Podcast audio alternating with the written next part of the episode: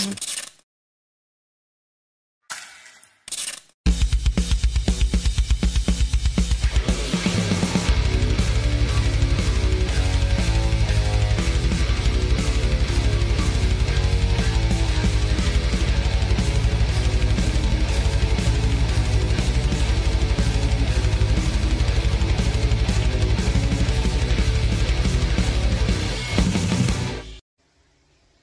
Aquí estamos, señoras y señores.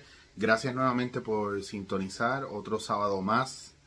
Eh, lo curioso es que a las 12 del mediodía de ustedes son las 6 de la tarde aquí en Barcelona.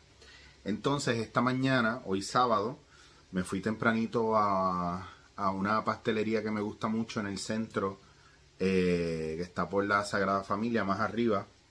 Y nada, me fui a probar unos postres y estuve leyendo eh, hay un libro que se llama, creo que se los, mencioné la última vez, dos de los libros más importantes que estoy leyendo ahora mismo en esta etapa de mi vida, que me parece brutal, ¿verdad? Porque lo estoy leyendo ya por, por tercera vez, que se llama El arte de la terapia. Y hay una cosa bien nítida que les quiero leer, a ver cómo les resuena, ya ustedes me dirán. Eh,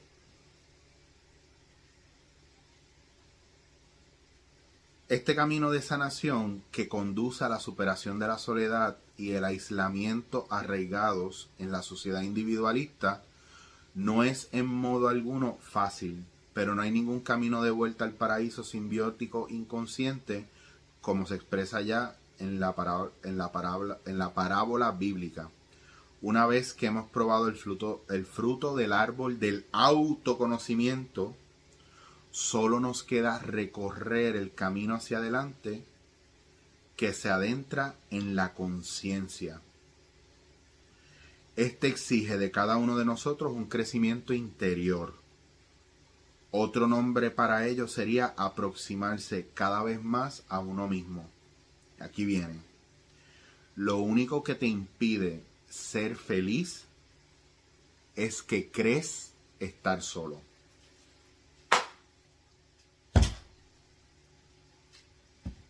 Cierren que nos vamos. Lo único que te impide ser feliz es creer que estás solo.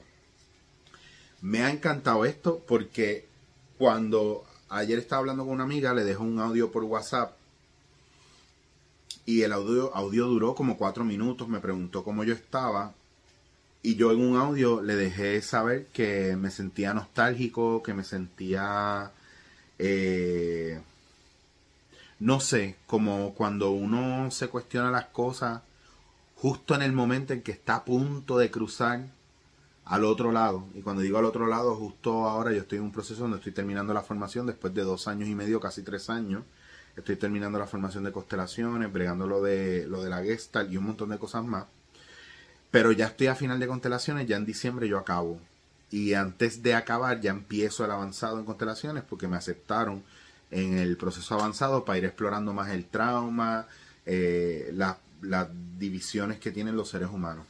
Y justo en este momento, en un momento de soledad, de, reflexión, se empiezan a aparecer los fantasmas del pasado. Y cuando digo los fantasmas del pasado, quiero incluir también las versiones de mí que me trajeron hasta aquí. Eh, cuando yo llegué la primera vez, yo me sentía como un rompecabezas que estaba desarmado por completo. Y tenía muchos elementos alrededor, pero no estaba unificado. Y sentí en muchos momentos mucha soledad en mi proceso, como les he explicado otras veces, vas a no solamente sientes soledad en la vida, sientes soledad en tus procesos. Yo sentí mucha soledad en mis procesos y hoy día, pues ayer cuando le dejaba el audio a esta amiga mía, eran qué sé yo, como cuatro o cinco minutos de hablar de, lo triste y solitario que muchas veces me siento. Y lo bonito que es poder sentarme con gente aquí que está en el mismo camino o que, o que tienen una amplitud, ¿verdad? Una perspectiva más amplia de cómo son estos procesos y, te acompañan. Sin, darse, sin tú darte cuenta, ellos te acompañan en el proceso. Y te sirven de bálsamo y te sirven de, de cojín para cuando te caes y te das el cantazo, pero sobre todo te, sirven de compañía, porque de eso se trata el acompañamiento. Y hablaba con mi profesor, con Peter, el, el Peter Burkin, el, el escritor de estos libros, ¿verdad? Y Peter decía, la razón por la que hay más psicólogos y terapeutas es porque hay menos buenos amigos con ganas de escuchar.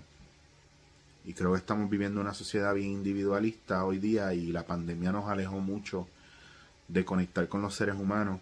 Así que creer en algún momento esto, ¿verdad? Este, está, esto tan profundo, lo único que te impide ser feliz es, que, es creer que estás solo. Cuando en el fondo hay mucha gente alrededor tuyo que quiere estar para ti, que está para ti. Y yo creo que la mejor manera de pagar eso es validando el hecho de que esta gente está para ti. Y me encanta poder decirle a la gente que me encuentro día a día, que me acompañan en el proceso también, decirle, Gracias, gracias por escucharme, gracias por no juzgarme, gracias por estar ahí para mí, gracias por prestarme tus oídos, tu hombro para llorar, gracias por, por simplemente callarte y escuchar. No querer darme un consejo, no tenerme lástima, simplemente callarte y escuchar. Y porque de alguna manera u otra hay gente con la que yo me puedo abrir y les puedo decir cómo me siento y y cuando me dicen, wow, Eric, te escucho, me siento reflejado, wow, Eric, te escucho y yo pienso de esta manera, también a mí me ayuda a no sentirme loco y a no sentirme solo. Porque la realidad es que yo no me siento solo porque no haya gente, yo me siento muchas veces solo porque a lo mejor la gente que tengo alrededor no es de la calidad que yo quisiera o no necesariamente es lo gente que yo, yo no he puesto en mi vida, a lo mejor gente que me aporte más de lo que yo le pueda aportar a ellos. Entonces a veces uno se siente drenado y se cansa de la gente y se aísla. Y yo he sido ese tipo de persona, de aislarme, de cuidarme de la gente porque siento que me roban energía y no adrede, porque yo entiendo lo que yo hago, yo entiendo para qué vine, yo entiendo por qué vine a hacer estos procesos conmigo, pero sobre todo porque creo que tengo muy claro lo que, no mi misión de vida, pero lo que quiero hacer con mi vida. Y la realidad es que yo lo que quiero hacer con mi vida es trabajar conmigo y en el proceso poder trabajar con los demás. Trabajar conmigo, acompañarme, pero también poder acompañar a los demás y vivir de eso. Porque esto no se trata de que porque yo estoy haciendo esto, mm, ay, pues yo el filántropo, no, porque yo no soy millonario. Y los filántropos son usualmente millonarios. Tienen todo el dinero para hacer eso. Ahora, si yo fuera millonario, probablemente la cosa cambiaría. Pero en the meantime, me voy a ser millonario así. Eh, y creo que mis procesos pueden ayudar a la gente y creo que mi insight puede ayudar a la gente y creo que ya es tiempo de que empecemos a internalizar de que si nos sentimos solos es porque ha sido una decisión propia y porque en este mundo muchas veces vamos a recibir según lo que ofrecemos y voy a, voy a hacer bien, me voy a ir amplio. Tengo una amiga que amo y adoro. La amo y la adoro con locura. Y me enseñó una frase que siempre se me quedó. Me la presentó ella, no la escribió ella, pero me la presentó ella. Me dijo,